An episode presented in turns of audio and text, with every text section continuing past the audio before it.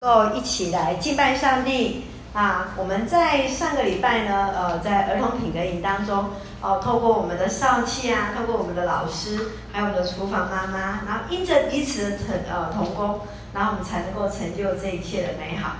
那这一张呢，是我们在最后一天呢，呃，玩完大力游戏之后所拍的合照、哦。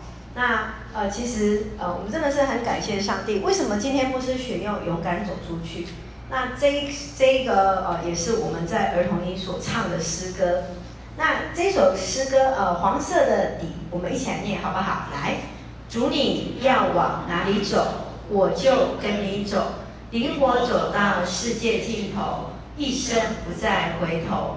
纵然有许多的问题，我也不放弃。你大能赐给我勇气，我会勇敢走出去。那这首诗歌在最后，就是我们看到，这也是使徒保罗他在宣教的时候的信仰告白。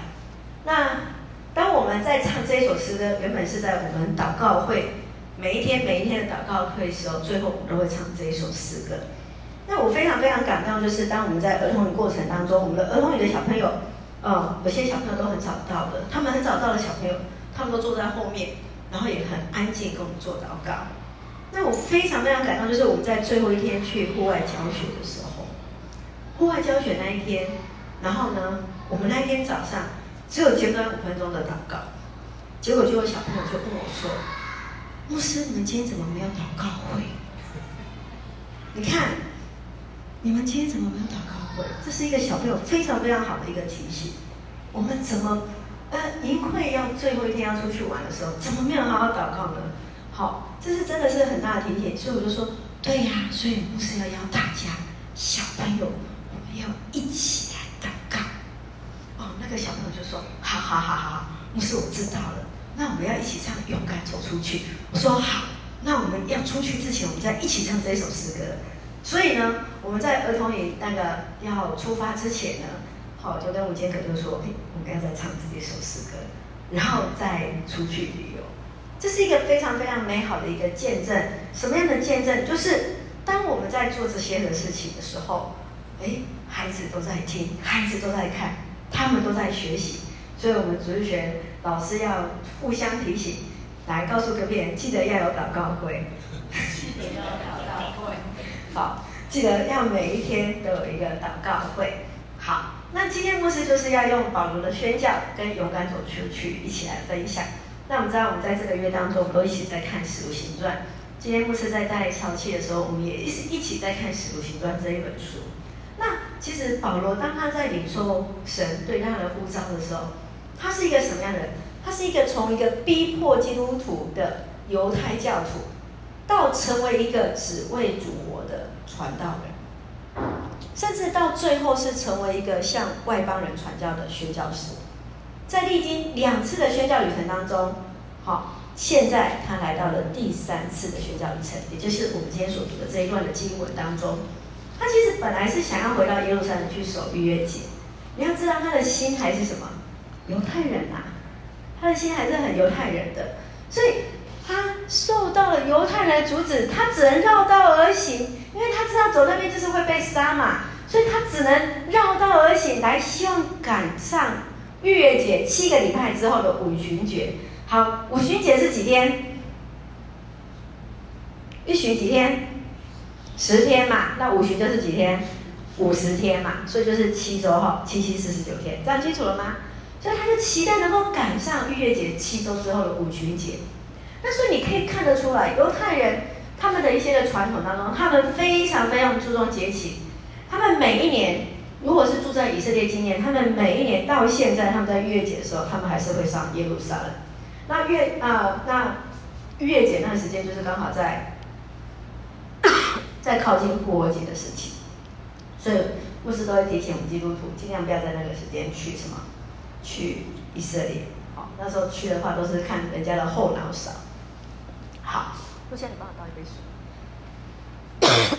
好，那其实《使徒行传》作者他所记载当中，他有三次的布道旅程，三次的讲道，五次的呼叫讲道，对象都是谁？非基督徒。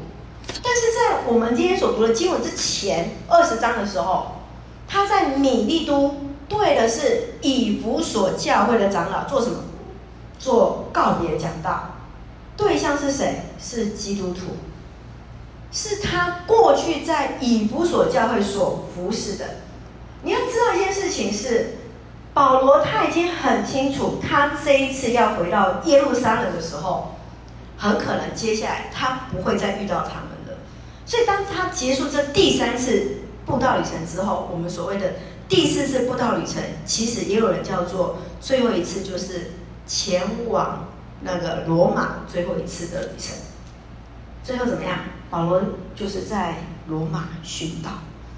所以你可以知道一件事情是，过去他在以弗所有两年的时间在那里的服侍，你会知道他在那个地方跟当地的同工怎么样，有非常非常好的一个关系，也知道他是一个非常呃跟他们有非常好的同工关系之外，他更有更多的劝勉，要对着他们那一群人。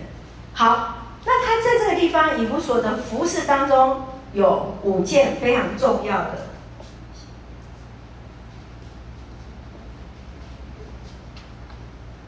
第一个，保罗说到了，他完全委身在服侍，他全然的投入服侍。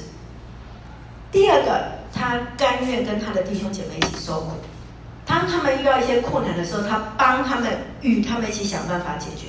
第三个，他以祷告的心，按着圣灵的引领。接力来传福音，来做见证，这个是他一直非常非常忠心的。他原本定义要往另外一个方向，他原本要继续往北走，可是上帝带领他，圣灵要他往马其顿的方向走，他就顺服往马其顿的地方来继续往下走。第四个很特别的事情是，他为他自己的生活付出劳力，筹措生活的所需，为福音来付出一切。他是做什么工作？还记得吗？是帐篷，没有错。而且他的帐篷不是一般的帐篷，是军营的帐篷。好，是军营的帐篷。那其实你要知道一件事情，他生来就是，他生来就是罗马人，所以事实上也代表的是什么？他的家境其实是很不错的。好，他的家境其实是很不错的。好，再来第五个就是他非常的有洞察力，他非常非常清楚一件事情是什么。接下来会出现什么样的假先知？在教会里面会出现哪些人？他顶顶呃辅辅助他们，他叮嘱他们要注意，要谨慎，要去做辨别的工作。好，所以呢，当保罗很清楚知道说今后都不会再见到我了，这是什么话？这句话会是代表的是什么？Say goodbye，对。我要跟你们道别了，今后都不会再见到我了。众人就跟保罗一起跪下来，流泪祷告。保罗回到耶路撒冷，没有收到很热烈的欢迎，迎接他的是对他的身份的质疑，对他信仰认同的一个怀疑。你这个是被教的犹太教徒。你要知道，犹太人他们是一个非常非常自负的民族，他们认为只有他们是上帝的选民，所有人其他人叫做什么？外邦人啊！有没有看到？我们今天所读的圣经，一直在讲到外邦人。我们今天在读的圣经当中也是。亲爱的弟兄姐妹，今天我们在座每一个人，是不是也是犹太人认为的外邦人？那我们是不是有时候在无意之间，我们也是会这样去称呼没有信主人，叫做？外邦人，是不是？所以这是保罗回到耶路撒冷之后面对的。你是一个犹太教徒，你是一个基督徒，但是你为什么比爱犹太人更爱什么？更爱外邦人？怎么可以把他们跟我们犹太人的身份平起平坐呢？这个是犹太人当中对他最质疑的。所以呢，当以雅各为首的耶路撒冷的长老们，为了保护保罗他们，就让他们先行了洁净礼。这是在犹太人当中要进入圣殿前，他们会行的一个洁净礼。但是还是没有办法去消除这些反抗者，这些对他质疑的犹太人的一些的疑虑。所以呢，他们后来用什么样的方式？他们去质疑他，他质疑他，他呃，他带了一个外邦人进到圣殿。事实上，保罗没有，并没有做这样的事情。所以对保罗来讲，非常重要一件事情。保罗他在面对跟所谓的其他国家的人、非犹太人的宣教当中，他说：“我可以做一个遵守律法的犹太人，我也可以做一个外邦人。”但是他没有办法接受的什么样的想法？遵守律法就可以得救的想法。得救在乎谁？上帝，神的意愿嘛？谁可以得救？是不是因为你所有的律法都遵守了，你就是所谓的艺人呢？不是嘛？那犹太人认为是什么？我们从小就都遵守了，我们就是那一个什么？我们就是那一个艺人嘛。所以你要知道是，是保罗他是在那一个冲突的过程。所以为什么我们今天在看《使徒行传》是这么的重要？它是一个初代教会历史的一个非常很很小的一个缩影当中，来告诉我们今天教会的建立当中，在当初如何在与犹太的犹太人的这一些律法，特别在这些的一个冲突当中，怎么去体现到？这就是为什么后来他会写在罗马书所说的。因信称义，他不是全然去抵抗说律法不重要，因为耶稣也说过，律法每一字每一撇怎么样都不可废除啊。但是是不是你遵守律法就可以全然得救？不是。所以当面对这样的一个挑战的时候，保罗怎么做？他说什么？二十一章十三节，我们一起来读好不好？来。我为着主耶稣的缘故，不但在耶路撒冷被捆绑，就是死在那里，也是心甘情愿的。这是保罗的宣告，也是他的信仰告白。很多人告诉他，有预言恩赐的也告诉他，你去耶路撒冷一定会被捆绑，去不去？人家都告诉你了，你还去不去？不去嘛，正常人一定是不去的啊。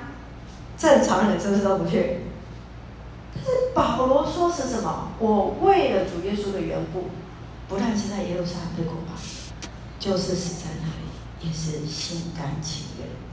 神如果定义要他去，他就是去。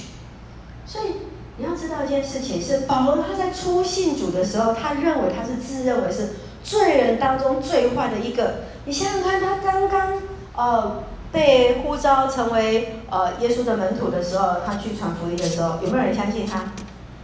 不相信他才是正常的啊！他前几天还在抓人，前前一两个月还在抓人。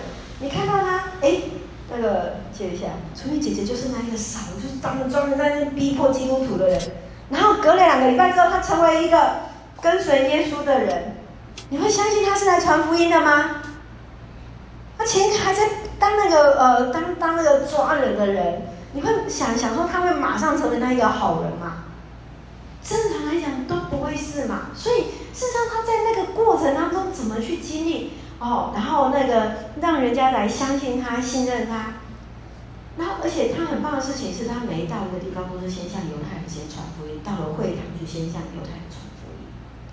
之所以上帝拣选他向外邦人传道的时候，即便攻击，即便在牢狱之灾，他仍然勇敢向前。所以，当我们在看在这第三次传道旅程要结束之前，门徒得到圣灵的启示，看到保罗会在耶路撒冷被捕。可是我们今天读了经文的背景当中，保罗却说，即使是如此，为了耶稣的缘故，不断被捕。其实死在那里也是心甘情愿，这是一个什么？为主而活，为主而死的一个性质。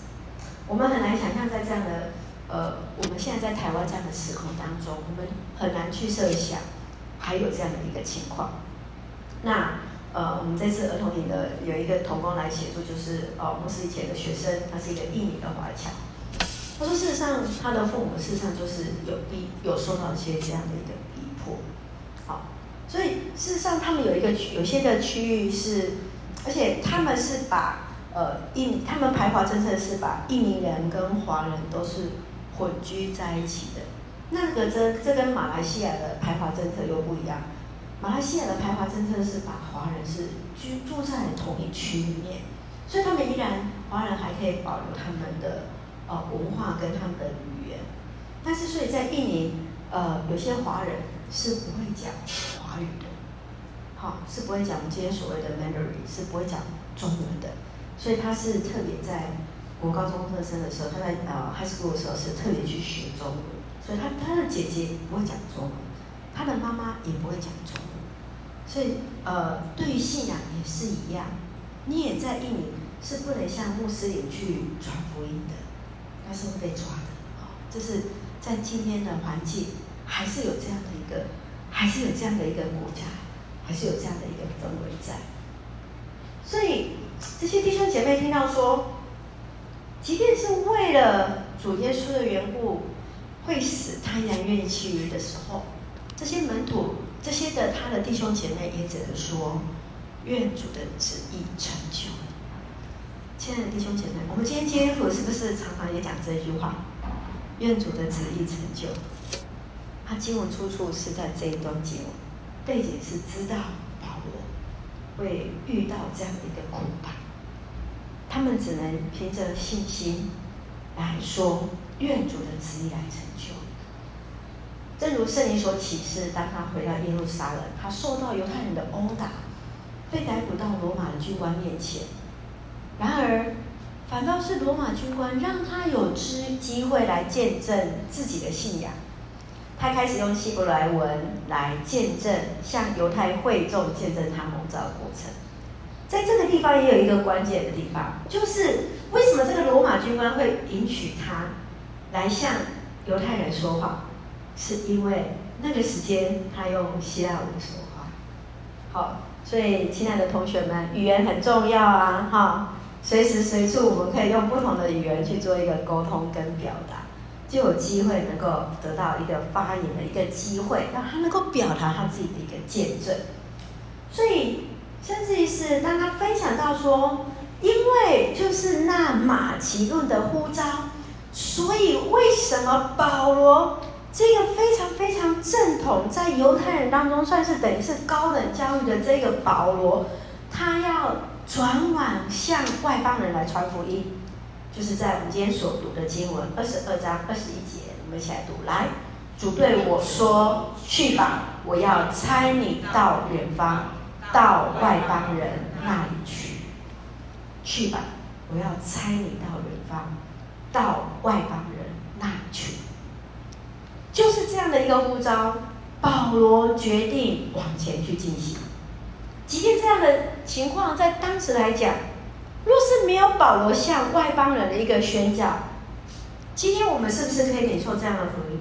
不知道，神会派其他的门徒到某一个点。好，我们也看到腓利，他也是向伊索比亚的太监来去传福音等等。神会用各样的方式，甚至我们今天也看了《使徒行传》有几章？二十八章。保罗的记述有几章？有十六章，超过一半是在讲保罗的事情。所以在这个地方，这是一个成为一个在一个非常重要，也是在使徒行传里面确认的一件事情。保罗和雅各跟彼得他们分成两组，雅各跟彼得就是专注在所谓的 tradition 的亚犹太人的里面，那保罗就是开始往外邦的宣教来进行。所以在这个地方，保罗他在传福音里面。事实上，他非常非常爱犹太人。他到一个地方，一定是先向犹太会堂到每一个点，因为事实上，在罗马帝国统治之下，罗马政府还是让犹太人保有宗教的自主权。所以你看哦，在一些考古的当中，哈，都一直都还是有保留一些的地方的一些考古里面都有犹太的会堂，都有犹太会堂。所以他首先去的地方，一直是向犹太人会聚集的这些会堂，来向他们传讲基督的福音。所以，当他这一次站立在军官跟犹太人面前来为自己辩护的时候，他首先就是在见证他在大马士革蒙主蒙蒙主呼召的一个过过程。他怎么样被主耶稣所改变，从一个瞎眼，然后被看见了。耶稣怎么让他突然之间来失去了视力，让他呢重新再次安静在神的面前？所以他之所以向外邦人去，是因为上帝在异象当中对他的启示，就是我们常常说的马其顿的一个呼召。所以，亲爱的弟兄姐妹，我们也可以一起来思考这件事情。我们面对眼前若是可预测的迫害，你看保罗他都是可以面对那可预测的迫害，他怎么能够这样从容赴义呢？那我们的生命当中有没有类似的经验、相同的经验？可能也许不至于伤害到我们的生命，然后是不是也在信仰当中所遇到的挑战？我们怎么去面对？神来帮助我们，我们是不是要选择要来表达我们自己的信仰是什么？什么是在做的时候是神所看为义的，神看为是好的？在所做的各样的一个决定的当中，是不是有些是会违背我们信仰的良心，或是是违背神的心意的时候？我们可以看很宽广的到我们自己的生活里面，我们怎么去看待我们自己生命所面对的？保罗知道眼前的困难，他依然勇敢直前。让我们再一次去省思，很重要的事情是我们所相信的是什么？我们所相信的是什么？我们接下来，我们八月中，我们还有一个升旗礼拜，我们要为我们的孩子来祝福。他们接下来会离开台中，会到，或者是他们学习过程要从他们熟悉的，本来是在国小的环境进到国中，国中的环境进到高中，高中进到大学，大学进到研究所等等。我们是不是再一次去思考一件事情？前面就算有困难。每一个人前面的困难都不一样。今天我的困难不见得是楚瑜的困难，今天楚的困难不见得是我的困难。但是我们是不是能够确信一件事情？上帝一直与我们同在，而且更确信的事情是，很多事情不是原来我们能力所能够做的事情，而是我们能够更深的去经验到上帝的作为。因为我们知道这些本来就不一定是我们原来的能力可以做得到的，以至于当我们能够完成这些事情的时候，我们就可以更清楚知道这些事情是因为有上帝的同在，所以我们所做的事情得以更加的完全。好，我们一起来宣告，好不好？来，确信知道这全然不是自己的能力所致。以致更能经验上帝的作为，使我们的所做的一切得以更加完全。真的是上帝来大大赐福恩待在我们每位弟兄姐妹，不管眼前的困难是什么，都不要忘记上帝一直与我们同在。上帝会带领我们来突破前面的困难跟挑战。有时候你就说，嗯，对呀、你看我就是这么棒，所以这些都是我的能力。静心去思考，你很清楚知道哪些是你的部分，哪些事情是上帝所赋予的。在这一切事情当中，让我们能够学习更加的谦卑，而以至于我们能够更深经历神。上帝来帮助我们，特别在这次儿童营的当中。我们从疑惑没有童工，事实上我们一开始也有童工说，牧师，我们没有人啊，怎么办？怎么办的？办的意思说，是没啊办的艺术是唔免办，是不用办的儿童营的。好，但是在接续当中，哎，我们是不是愿意让神一起来做工？我们愿不愿意让试着哎，让神更多的一个作为？然后在不断的筹划当中，同工不断的加入，一步又一步，我们真真实实去经验到的是圣灵的运行，真实的去经验到上帝带领我们，真实去经验到，也许我们在四年之，在隔了四年没有办儿童营，哎，可能我们在之前我们有十多年的时间，哎，每一年办的好像是非常非常的呃丰富的、完全的，哎。但是在这一次当中，我们从一切都是从头开始的情况之下，我们再次来献上感谢，因为反倒是在我们人认为不完全、不能的情况之下，我们才是更深的去经验到，是的，这一切真的是上帝在我们当中。就像牧师所一开始所分享的，孩子们他们自己亲身经历到神，孩子亲身经历到的是祷告的一个重要，更亲身去经历到的事情是，我们接下来我们让孩子们看到，我们老师是如何是先在神的面前先一起来祷告，纵然有许多的问题。但是有主所赐的勇气，我们就能够勇敢走出去，奔跑不放弃。牧师很喜欢这张照片，你们有没有觉得这张照片很漂亮？好，这张照照片就是，哎，真的是，呃，孩子们他们相互搭着手，然后哎彼此坐在那个河畔哈，然后彼此扶持，这是一个非常非常的美的画面哈，哎。是的，我相信我们这一群的同学的当中，他们会能够相互的扶持，在接续的信仰的道路上面，神也会在建造我们的宝贝，我们的力行的孩子们，来成为我们力行的青年，来成为我们力行的壮年。呃，最重要的事情是成为主的孩子，勇敢的走出去。所以要爱我们的主上帝大大赐福。无论所经历的一切，我们都确信有主同行，就能够万事依靠神而行，勇敢走出去，奔跑不放弃。我们一起来祷告，亲爱的天父上帝，谢谢主，让我们重新从主的话语得力，求主加添勇气，在见证，在传福音，即便受阻拦时，我们依然能够确信有主的同行。让我们定睛在主的身上，将主的美好分享。是主的荣耀，使人的益处。谢谢主恩待，使用我们做你恩典的出口。